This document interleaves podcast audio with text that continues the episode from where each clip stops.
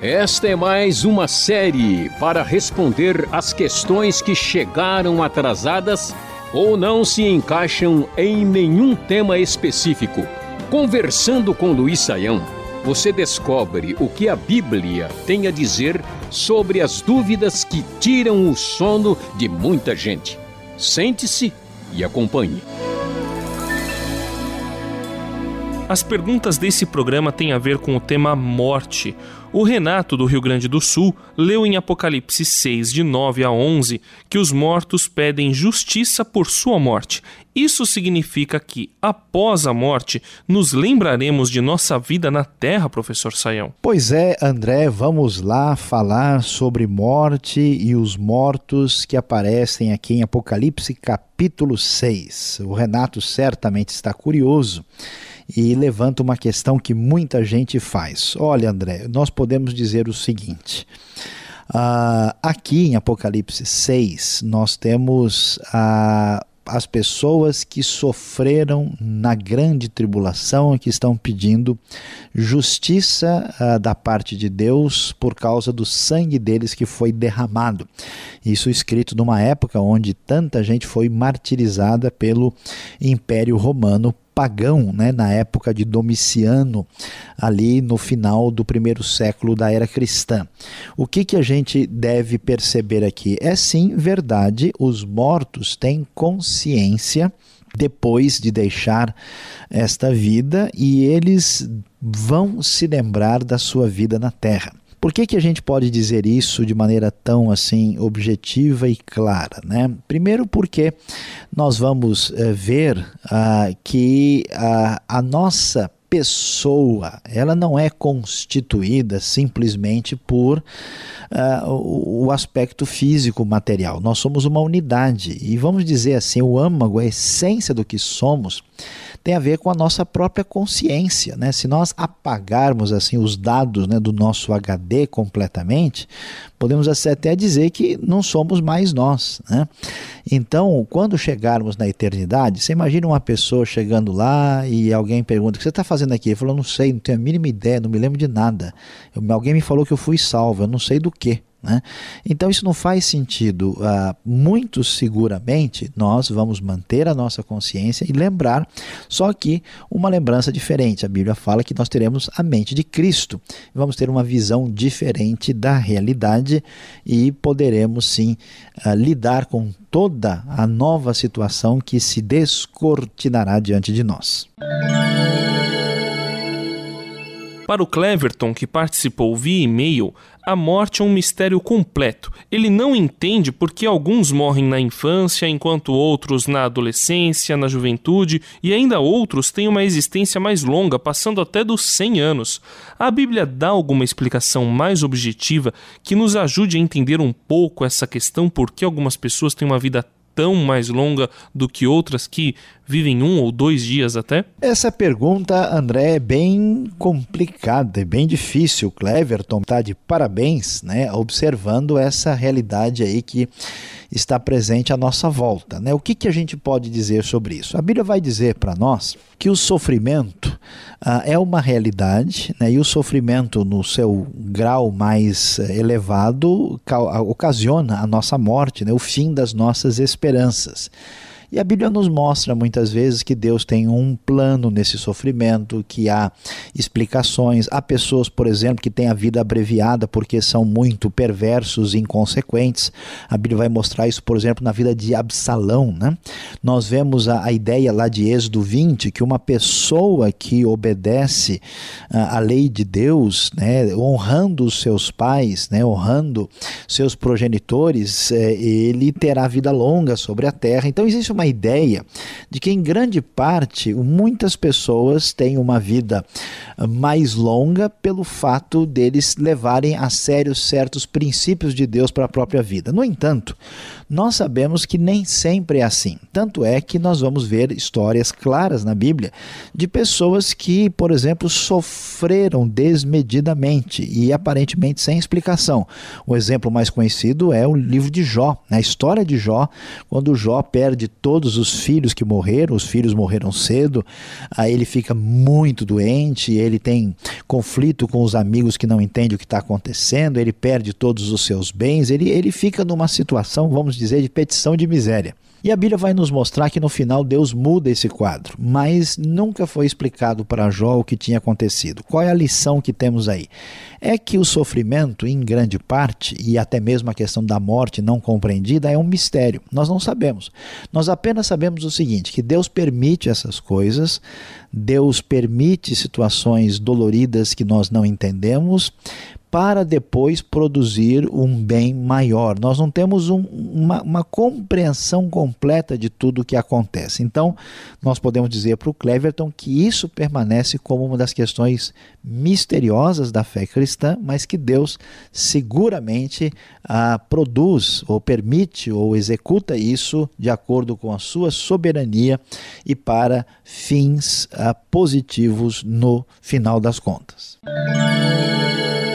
O Heron do Rio de Janeiro está confuso. Ele leu em 2 Reis 13, versículo 13, que o rei Jeoás descansou com os seus antepassados e foi sepultado com os reis de Israel em Samaria. Mas na sequência do texto, diz que Eliseu estava sofrendo do mal do qual morreria e Jeoás, rei de Israel, que já tinha morrido, foi visitá-lo.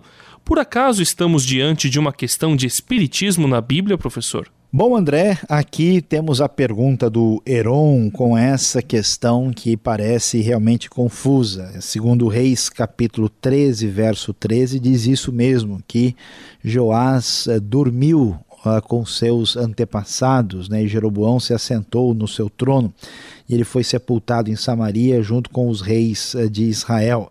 E aquilo que ele menciona depois no, aparece logo em seguida no verso 14, que Eliseu estava doente e Jeoás tinha descido até ele e, e chorou por ele, né?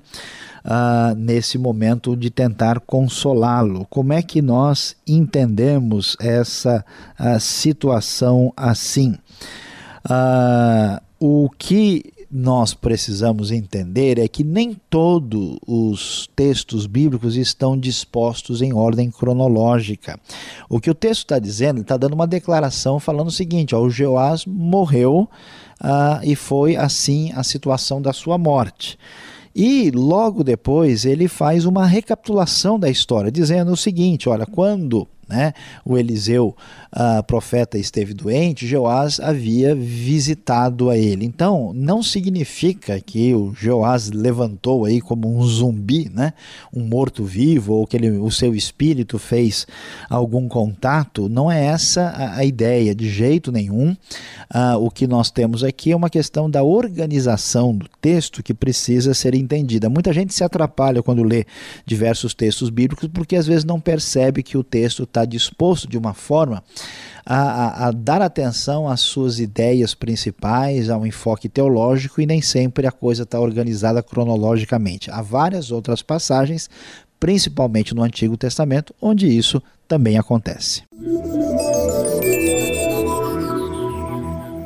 Para finalizar o programa de hoje, o corpo do cristão pode ser cremado após a morte? André, a questão agora é um pouquinho, vamos dizer, é, mais delicada. Vamos, vamos tentar entender o que acontece aqui.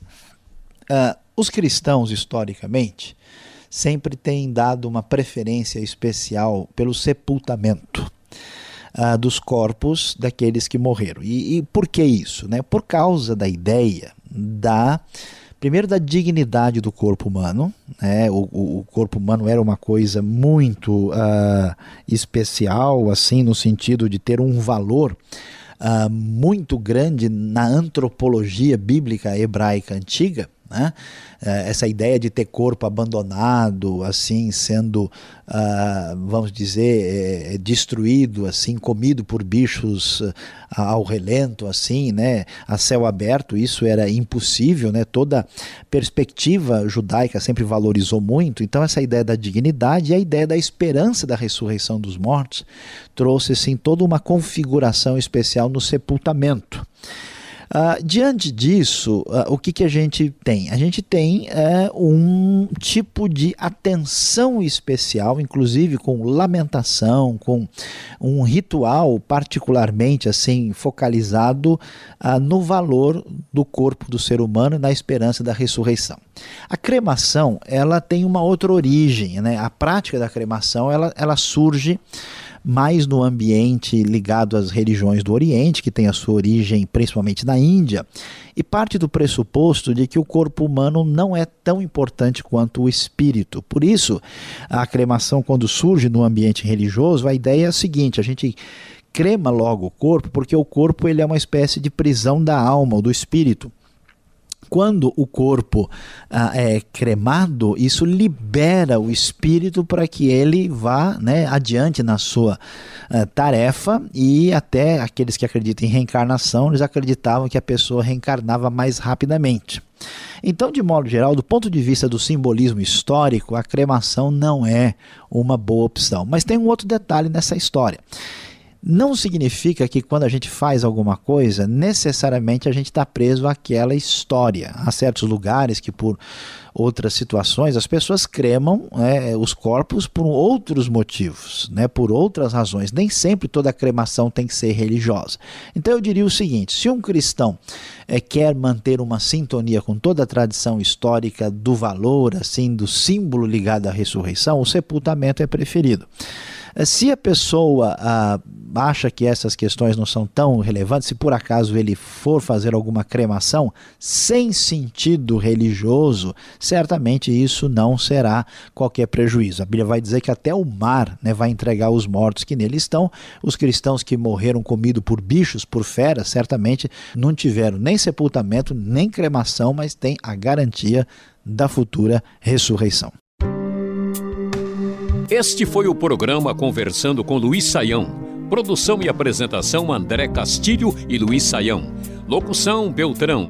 Realização Transmundial.